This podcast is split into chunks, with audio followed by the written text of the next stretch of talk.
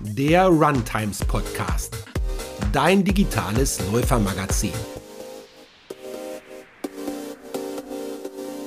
Ja, herzlich willkommen zur neuen Folge. Dieser Podcast wird präsentiert von Kahu und wir sprechen heute mit Udo Kittier.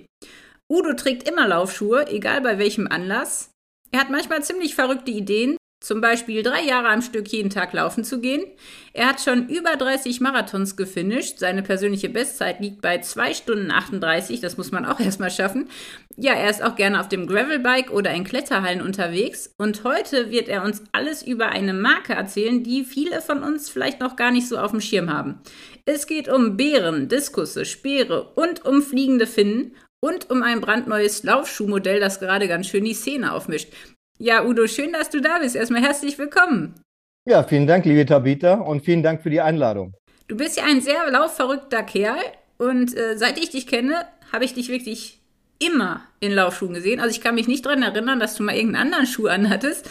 Und ähm, da muss ich natürlich fragen, wie hat denn deine Faszination für diesen Sport angefangen? Wer oder was hat dich damit angesteckt? Also du hast auf jeden Fall recht. Äh, mich nicht in Laufschuhen zu, anzutreffen, ist äußerst schwierig. Ich glaube, ich habe äh, bei allen schönen Dingen des Lebens, äh, bei allen traurigen Anlässen des Lebens, habe ich bisher, bin ich bisher mit meinen Laufschuhen immer gut durchgekommen. Und meine Tochter auf die Welt war, äh, kam im Kreissaal, weiß ich auch noch welch, genau welchen Laufschuh ich anhatte. Ja, aber wie ich bei mir mit dem Laufen anfing, ja, ich bin früher schon gelaufen. Also ich habe so alles Mögliche ausprobiert und bin dann auch irgendwie so mit, äh, wahrscheinlich mit 16, 17, 18 auch so ein bisschen beim Laufen gelandet und bin dann die Jahre drauf mehr oder weniger regelmäßig laufen gegangen. Ich habe das aber nie besonders ernst genommen, habe mir nie Gedanken gemacht. Das war für mich so ein bisschen, um fit zu bleiben äh, und wahrscheinlich um mehr essen zu können. Äh, habe ich ein bisschen Sport gemacht. Ich hatte dann so ein Schlüsselerlebnis, äh, das war 1993 beim Regensburg-Marathon. Da stand ich an der Strecke und habe tatsächlich manchmal Bauklötze gestaunt, wer es alles über den Marathon schafft. Ja, ich habe mir das dann auch im Ziel angeguckt und äh, mich hat das nicht mehr so losgelassen und mein Gedanke war, das könntest du auch mal ausprobieren.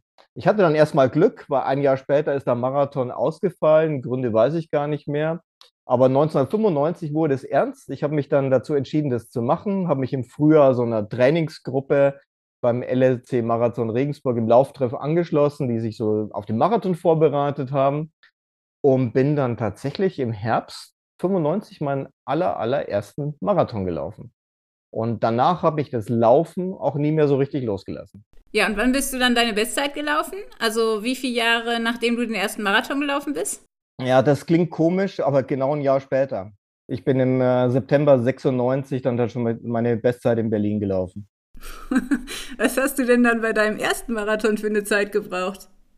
Ähm, ja, ich bin damals äh, drei Stunden, vier Minuten gelaufen, also an der Drei-Stunden-Marke gekratzt und äh, bin tatsächlich, und das war so ein bisschen eine Verrücktheit in meinem Leben, ich war damals total motiviert, wie ich in Regensburg ins Ziel kam und habe gesehen, dass sechs Wochen später der Frankfurt-Marathon ist und habe mich damals tatsächlich nochmal angemeldet, um unter drei Stunden zu laufen. Und?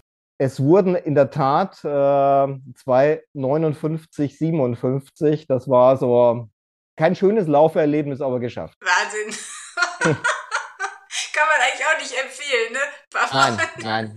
nee, wie gesagt, das sage ich auch eine Verrücktheit, empfehle ich keinen zur Nachahmung, ja. als, An als Anfänger das innerhalb der sechs Wochen zu machen. Ja, aber man vergisst es nicht. Nein, auf keinen Fall. Das gibt es ja nicht. Und war das dann auch dein schönstes Lauferlebnis, das du nie vergessen wirst? Also es gibt ja so auch neben den Bestzeiten, meistens ist es ja gar nicht der Lauf, wo man so die Bestzeit rennt, sondern irgendein anderes Erlebnis, das man nicht vergisst. Also ein ganz schönes oder vielleicht auch ein ganz lehrreiches oder schwieriges Erlebnis. Also alle an Marathons, an die ich zurückdenke, die waren irgendwie schön, schwierig und sicherlich auch lehrreich. Äh, bloß ich müsste da jetzt schon ganz schön weit zurückblicken, weil ich bin schon einige Jahre keinen Marathon mehr gelaufen. So, das schönste Lauferlebnis tatsächlich in meiner jüngeren Vergangenheit war die Teilnahme am virtuellen Valentinslauf, also was ganz Romantisches. Ja, und da bin ich mit meiner Freundin Uli mit ausgedruckter Herzchenstartnummer. Ich habe darauf geachtet, dass es nicht mehr so ganz hell war draußen, wie wir los sind. Eine Runde um den Wörder See in Nürnberg gelaufen. Und daheim gab es natürlich noch die verdiente Medaille in Herzform. Also Uli, wenn du das jetzt hörst, ich habe dich ganz doll lieb. Jetzt habe ich ja schon verraten, dass du schon über 30 Marathons gefinisht hast. Ähm, Also Berlin ist natürlich immer der Hammer, weil man da so schön schnell laufen kann. Aber was waren denn so Städte, die dich vielleicht bei den Rennen aber auch so besonders beeindruckt haben, wo man unbedingt als Läufer mal hinfahren sollte oder auch einen Marathon laufen sollte? Ja, also ich bin da tatsächlich so ein bisschen Fan von den deutschen Klassikern und wenn ich es mir so zusammensuchen könnte, also mich hat tatsächlich immer fasziniert der Lauf in den Menschenmassen rund um die Siegessäule, wenige hundert Meter nach dem Start in Berlin. Dann fand ich immer die grandiose Stimmung beim Hamburg-Marathon toll. Und legendär fand ich den Zieleinlauf in München im Olympiastadion. Das ist so, das sind so meine Highlights. Also deutsche Großstädte und da halt so die, die schönsten Dinge aus sieben Marathon, die würde ich mir gerne raussuchen. Und so ganz kleine, die vielleicht keiner auf dem Schirm hat? Also ganz kleine. Ähm, also was jetzt Marathon angeht, fällt mir da nichts ein, was mir so total in Erinnerung geblieben ist.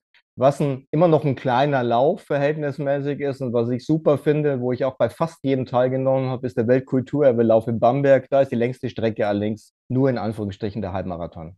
Ja, es reicht ja. Und Bamberg soll ja auch wunderschön sein. Also. ja.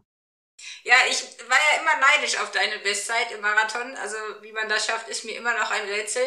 Jetzt musst du uns natürlich mal ein paar Tipps geben, wie, es sind ja schon ein paar Jahre her, aber weißt du noch, wie du dich vorbereitet hast? Was hast du alles gemacht, um so schnell zu werden?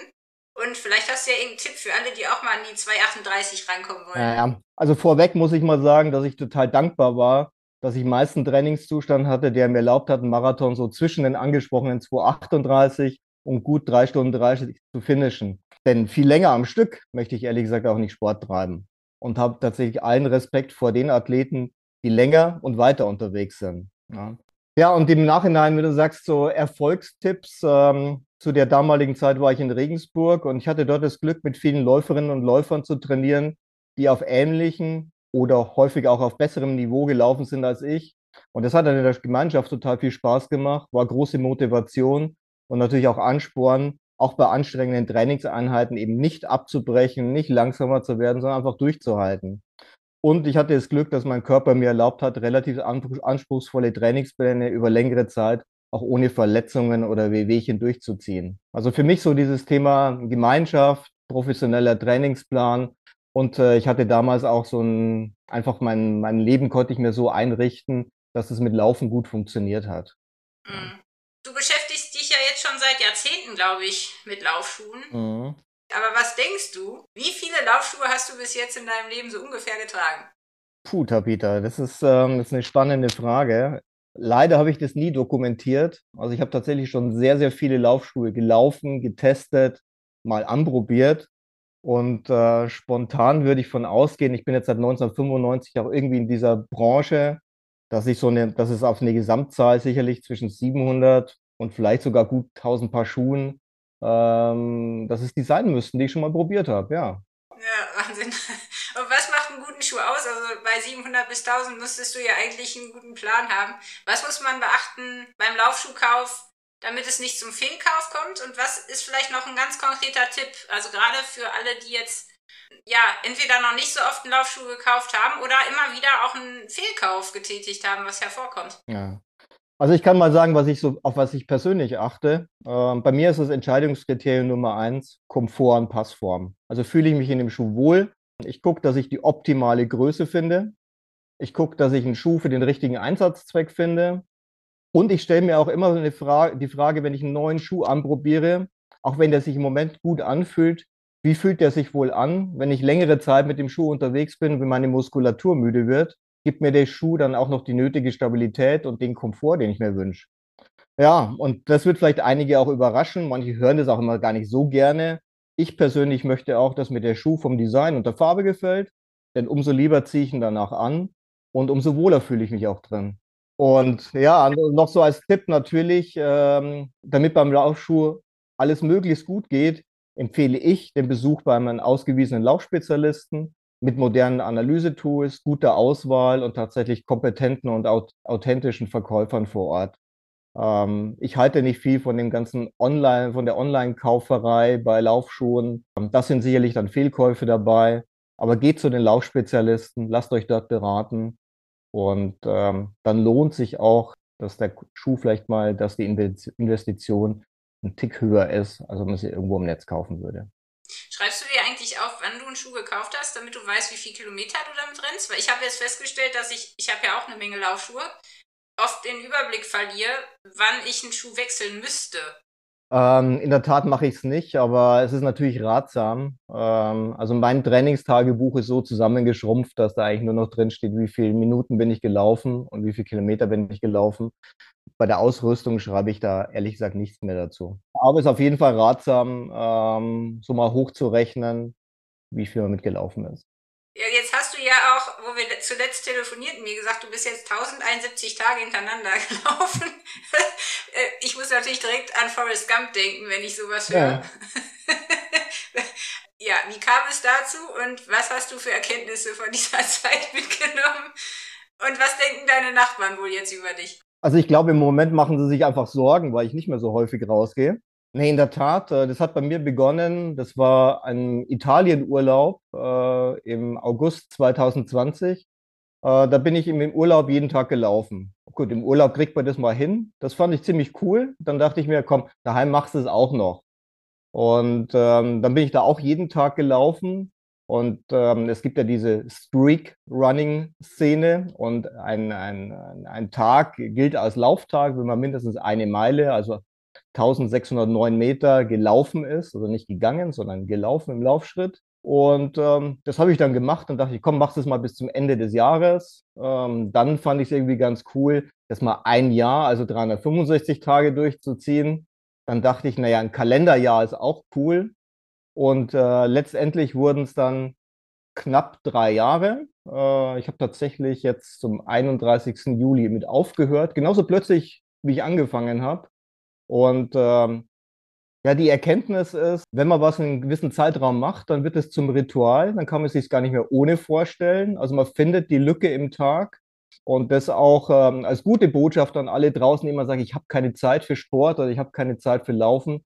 Wenn man es denn unbedingt will, findet sich die Zeit dafür. Da bin ich mir ganz, ganz sicher. Ja. Sicherlich nicht immer für einen Drei-Stunden-Lauf, aber mindestens irgendwie für 20, 25 Minuten lohnende Bewegung das kriegt man hin. Ansonsten, Tabitha, man wird davon kein besserer Mensch. Man lernt vielleicht sowas wie konsequent sein, äh, Dinge durchziehen. Es hat mich nicht zum besseren Läufer gemacht, vermutlich im Gegenteil. Ich wurde auch immer langsamer bei der ganzen Geschichte, weil ich natürlich sehr monoton dann auch gelaufen bin. Und ich dann immer noch on top an vielen Tagen eine andere Sportart gemacht habe.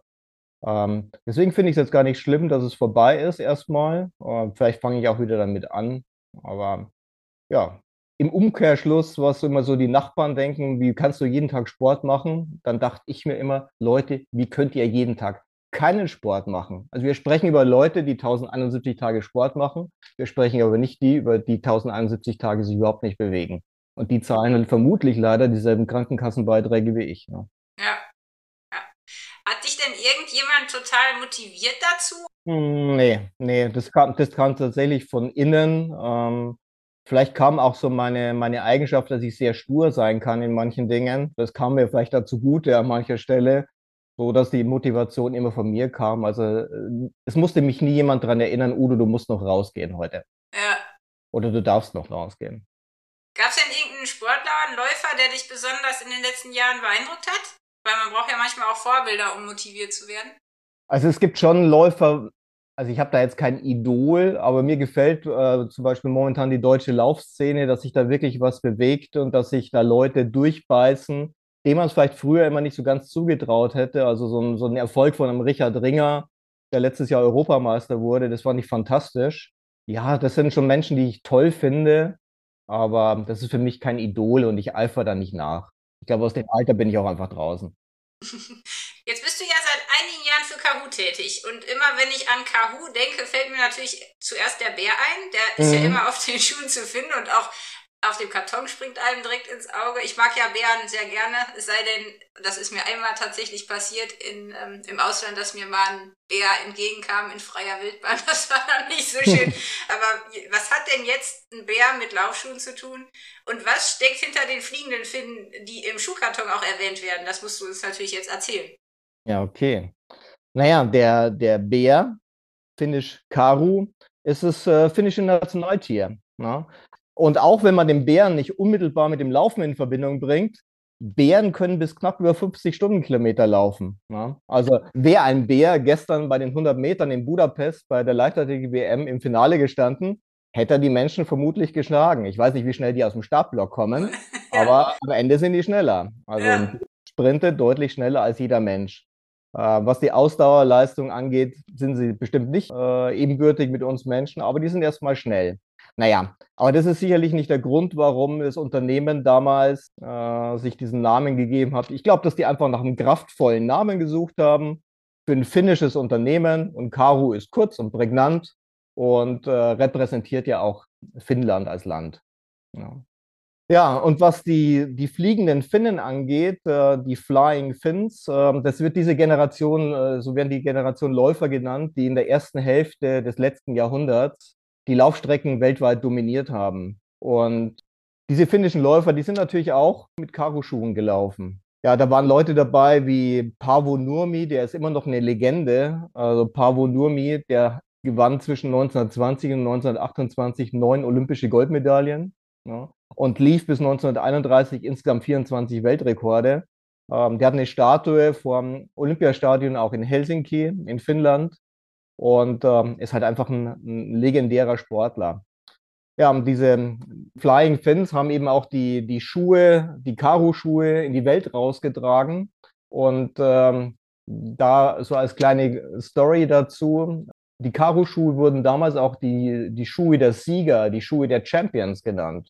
Und das finnische Wort für Sieger, Champion ist Mestari. Und wir haben vor kurzem auch einen Schuh neu aufgelegt, äh, der mit dem gleichen Namen kommt. Finnland ist noch auf meiner Liste. Mein Bruder war da und der sagt, das ist ein Land, wo man unbedingt mal hin muss. Also da gibt es so schöne Laufstrecken, so tolle Wandermöglichkeiten. Ich muss da unbedingt noch hin.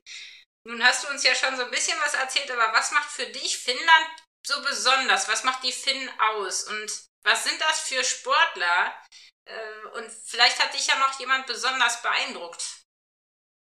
Naja, tatsächlich, das Land macht, macht die Natur aus. Ähm, das ist äh, sehr dünn besiedelt, das Land. Also wenn man denn mit den Leuten spricht, der nächste Nachbar wohnt hunderte Meter weiter weg. Ach herrlich, da muss ich hin. Auf jeden Fall. Ne? Die einzige Gefahr, es gibt immer noch zwei, knapp zweieinhalbtausend Braunbären in Finnland. Da musst du gut aufpassen. Ja. ja. Aber vom, vermutlich haben die mehr Angst vor uns als wir vor ihnen. Ja. Das könnte ich mir gut vorstellen. Ja, also sicherlich äh, von, der, von der Natur total reizvoll, die gute Luft dort. Übrigens, unser, unser Firmeninhaber, der hat früher auch sehr, sehr viel in Finnland trainiert. Der war selber Leistungssportler, hatte auch einen finnischen Trainer. Und ja, der mochte die Trainingsprinzipien, auch die, diese Disziplin der Finnen und äh, die die haben exzellente Trainingsmöglichkeiten vor Ort. Auch die Bahnen waren immer sehr, sehr schnell. Und ähm, das macht so aus läuferischer Sicht sicher das Ganze aus. Und äh, ja, was den Finnen also als Sportlern unglaublich entgegenkommt, die haben eine Eigenschaft. Ähm, ich weiß nicht, ob du das Wort äh, Sisu schon mal gehört hast. Ähm, das ist ein ein kurzes finnisches Wort, für das es gar keine Übersetzung gibt. Aber wenn man, also keine genaue Übersetzung ins Deutsche. Siso, das beschreibt so in einem Wort eine innere Stärke, die so Leidenschaft, Kämpferherz, Ausdauer, Beharrlichkeit und auch so Unbeugsamkeit beinhaltet. Und ich glaube, das ist einfach eine Eigenschaft, die finnische Sportler in der Vergangenheit und auch teilweise heute noch so erfolgreich macht. Ich habe bei der Recherche bisschen nachgeguckt, was da so war bei den Olympischen Spielen 1952. Das ist schon echt spannend. Also für alle, die noch mal ein bisschen tiefer gehen wollen, lest euch mal durch, was da so alles äh, ja, erreicht wurde auch. Also Kahoo war ja einer der bedeutendsten Sportschuhhersteller. Und was ich total spannend finde, Kahoo mhm. gehörten die drei Streifen, die heute jeder mit Adidas verbindet. Ne? Und ähm, jetzt habe ich gelesen, dass die drei Streifen als Marke an Adidas verkauft wurden für 1600 Euro ungefähr und zwei Flaschen Whisky. Ist das wahr? Also das ist ja eine total abgefahrene Geschichte. Ja, so wird die Geschichte auf jeden Fall erzählt. Also wichtig ist, äh, wir behaupten nicht, dass wir die drei Streifen erfunden haben. Ja. Aber im Gegensatz zu Adidas hatten wir die Markenrechte. Ah. Und ähm, beide Firmen haben sie verwendet. Und Adidasler war damals mit seiner Marke aus Herzogenaurach natürlich schon deutlich größer. Und dem war das so ein Dorn im Auge und deswegen hat er die, hat er das abgekauft und überliefert sind da die 1000, umgerechnet 1600 Euro und, und zwei, drei Flaschen guter Whisky. Ja. Ja. Und in der Tat, es gibt noch heute im finnischen Nationalmuseum steht ein Karu Speerwurfspike mit den drei Streifen, mit den olympischen Ringen und ein Karu-Schriftzug. Ähm, und der wird dort ausgestellt, auch äh, weil dort dieses hm, finnische Design äh, gezeigt wird und auch aus den früheren Zeiten. Jetzt ist ja das M sozusagen äh, das Markenzeichen mit dem Bären, oder? Also hält das dann auch so ein bisschen oder trägt das zur Stabilisierung bei, weil die drei Streifen genau. sind ja echt super in puncto äh, auch Sicherheit, ne? wenn man dadurch auch ganz guten Mittelfußstabilisationen bekommt.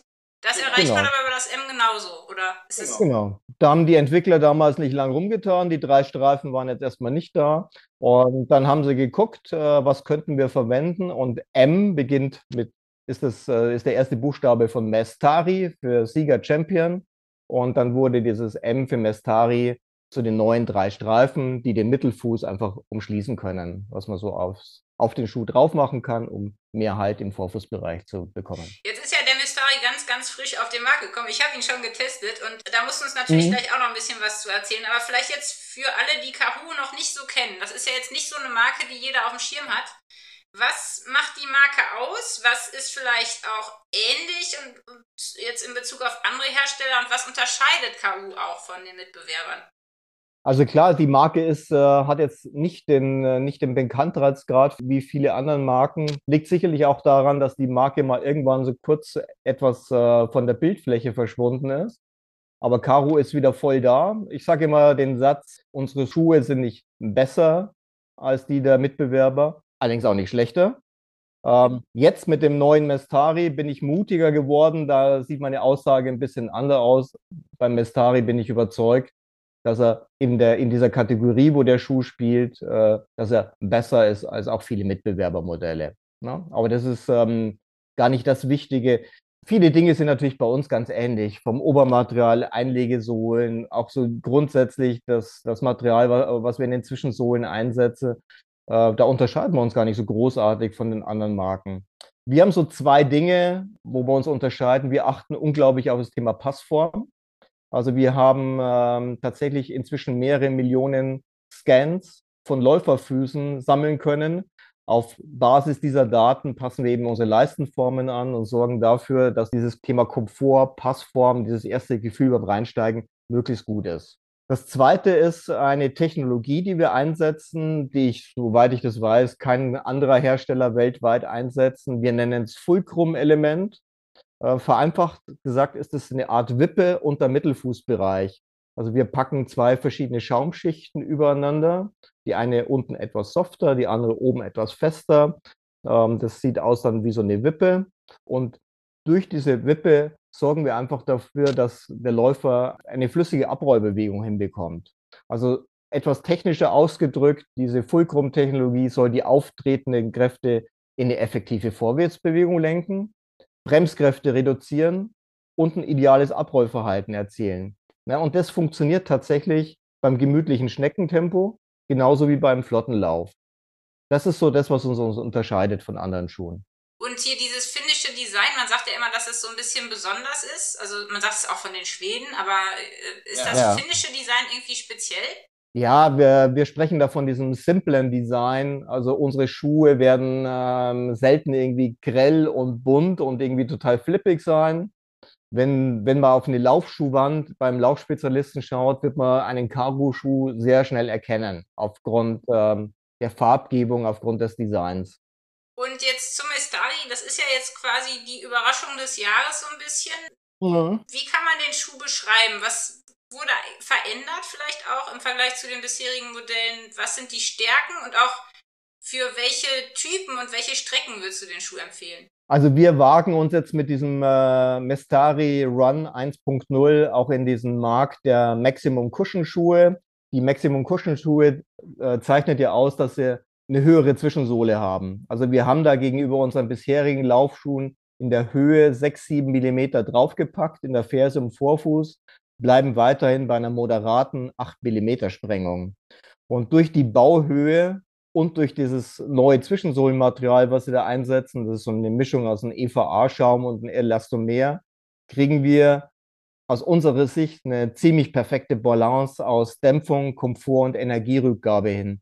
Und das wird uns aber auch regelmäßig jetzt schon zurückgemeldet. Also der Schuh ist neu in den Geschäften. Das haben wir von den Testläufern rückgemeldet bekommen dass der sich da schon wohltuend unterscheidet, auch von, von anderen, äh, von Wettbewerbern und auch von den Schuhen, die wir bisher hatten. Ohne zu sagen, dass die schlecht sind. Das ist äh, eine andere Kategorie, über die wir hier sprechen. Äh, was wir bei dem Schuh gemacht haben, auch dieses Fulcrum-Element, diese Wippe, die ich vorhin angesprochen habe, die sitzt bei dem Schuh etwas tiefer und die umschließt auf der Innen- und Außenseite den Fuß so ein bisschen, dass man ein bisschen drinsteht wie in so einer Schale. Und äh, ja, ich beschreibe das ein bisschen, dass der, dass der Fuß dann wie in so einen Leitplanken ein Stück weit geführt wird und sicher und stabil durch die Abdrehbewegung führt. Dadurch ist unser Schuh einfach äh, vielleicht ein Tick stabiler als vergleichbare Mitbewerbermodelle. Das unterscheidet den. Die Schuhe sind nicht so schwammig, nicht so instabil. Das heißt gerade auch für längere Strecken nicht verkehrt, ne? weil ich finde immer, alles, was so über Halbmarathon, dann 30 Kilometer. Man merkt dann doch, man fängt ein bisschen an zu schwimmen oder zu, ein bisschen rumzueiern, jetzt übertrieben ausgedrückt. Also das fühlt sich wirklich sicherer an. Aber ich finde auch die Dämpfung im Vorfußbereich. Also ich habe zum Beispiel das Gefühl, bei vielen Schuhen fehlt mir die komplett. Mhm. Es ist weicher vorne.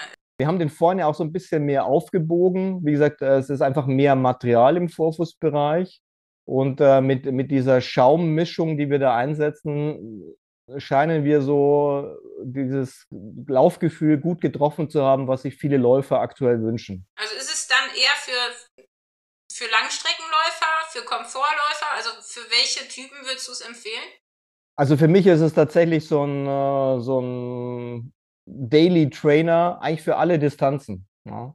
Ob ich da mit fünf Kilometer laufe oder ob ich so von, wie von dir beschrieben, vielleicht mal so einen Long Jog mache, aus meiner Sicht eignet sich der Schuh dafür nahezu alles. Man muss nur auf die Größe aufpassen. Also ich brauche den Schuh echt größer.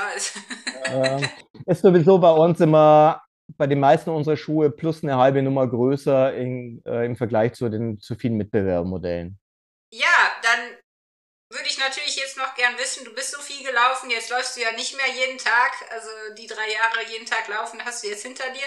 Gibt es denn in der Zukunft noch irgendwie ein Laufevent, das du unbedingt mal miterleben willst? Oder gibt es da noch irgendein Ziel, was du hast, jetzt wo die 1071 Tage hinter dir liegen? Weil, wie ich dich kenne, ja, bist du ein Mensch, der ohne Sport ja jetzt auch nicht kann. nee, nee, also ich bin äh, schon weiterhin unterwegs. Also ich weiß, dass ich im Leben noch mal einen Marathon laufen möchte, auch vielleicht mal so einen letzten Marathon bewusst laufen. Man muss das nicht unbedingt tun, aber ich möchte, das möchte ich noch machen. Äh, ich weiß, dass viele Menschen so von, von, von Reisen, Marathonreisen nach New York, London, Boston, Paris oder so äh, träumen oder vielleicht irgendwie so einen landschaftlich reizvollen Trail oder Berglauf machen wollen. Ach, da zieht es mich gar nicht so hin. Also so ein bestimmtes Event. Was ich tatsächlich noch gerne machen würde, ist äh, mit meiner Tochter mal zusammen wirklich einen Halbmarathon zu laufen. Vielleicht bei dem vorhin schon angesprochenen Weltkulturüberlauf in Bamberg und ja, mal gucken, ob das klappt. Aber mal so einen Lauf zusammen mit meiner Tochter, das fände ich toll. Ja, eine super Idee. Jetzt liebst du ja nicht nur das Laufen, sondern auch Campingabenteuer. Also du bist wirklich gerne in der Natur unterwegs. Da möchte ich natürlich auch noch wissen, was ist denn ein Land oder auch eine Region, die du allen Läufern unbedingt ans Herz legen möchtest? Gibt es da irgendwas, wo man auf jeden Fall mal, sagen wir mal, ein Wochenende oder auch eine Woche oder eine längere Zeit verbringen sollte? Ja, bei mir ist da ein bisschen, äh, geht es nach dem Motto, warum in die Ferne reisen, wenn es Gute so nah liegt. Ich persönlich mag tatsächlich äh, total gern die fränkische Schweiz, also die Region, die so äh, zwischen Bamberg, Bayreuth, Nürnberg liegt. Das ist so eine schroffe Felslandschaft, hügelig, mit Burgen, mit Burgruinen, mit vielen Höhlen, vielen Sehenswürdigkeiten, netten kleinen Städtchen und vielen Möglichkeiten, da Zeit zu verbringen das ist für mich so eine ideale Region oder vielleicht sogar die ideale Region, äh, die für mich leicht zu erreichen ist, für ausgedehnte Läufe, für schöne Wanderungen und einfach andere Outdoor-Abenteuer. Und ähm, ja, für alle die, die es vielleicht ein bisschen flacher wollen und denen vielleicht auch das Thema Wasser in irgendeiner Form wichtig ist. Ich finde auch das fränkische Seenland toll. Äh, unter anderem, wer schon mal gehört hat, mit dem Brombachsee, Altmühlsee gehört dazu. Ja, und nicht zuletzt der durch die Challenge Rot, eine der bekanntesten oder die bekannteste äh, Langdistanz-Triathlon-Veranstalter der Welt. Ähm, der Rotsee, der gehört da auch dazu. Ja, den kenne ich. Den kennst du, ne? da bin ich durchgeschwommen. Oder man kann es eigentlich nicht schwimmen nennen, aber ich habe es überlebt. ja, der ist ah. toll. Also wenn man ihn dann geschafft hat, ist es toll. Nee, aber eine tolle Region auf jeden Fall und sehr vielseitig. Also das ist schon spannend. Ja, Udo, wenn du nicht rennst, gehst du ja auch gerne mal bouldern. Und äh, mhm. da, das ist für mich ähm, auch ein Sport, den ich jetzt zum ersten Mal ausprobiert habe. Warum ist Bouldern so klasse? Also warum sollte man gerade als Ausdauersportler das unbedingt mal versuchen? Naja, ich denke einfach, äh, Bouldern ist eine Sportart, äh, die so unterschiedlich ist zum Laufen, die bringt einen erstmal komplett aus der Komfortzone. Durch die Bewegungsart sind es komplett neue Reize für, für viele Sportler und löst natürlich auch dementsprechend Anpassungsprozesse aus erstmal, wenn ich immer so erzähle, äh, ich, ich mache, meine Lieblingssportarten sind Bouldern und Laufen. Da sagen die Leute, hey, es sind ja zwei völlig unterschiedliche Sportarten. Dann sage ich, ja, genau deswegen. Ne? Das eine ist eine Ausdauersportart, das andere ist eine Kraftsportart. Und von dieser Kraftkomponente profitiert der Läufer letztendlich auch, weil wir kriegen eine kräftigere Rumpfmuskulatur vor allem und damit auch einen effektiveren Laufstil letztendlich. Ne? Unser, unser Becken, unsere Hüfte, unsere Lendenwirbelsäule, die wird durch die Bewegungsformen beim Bouldern stabilisiert. Ne?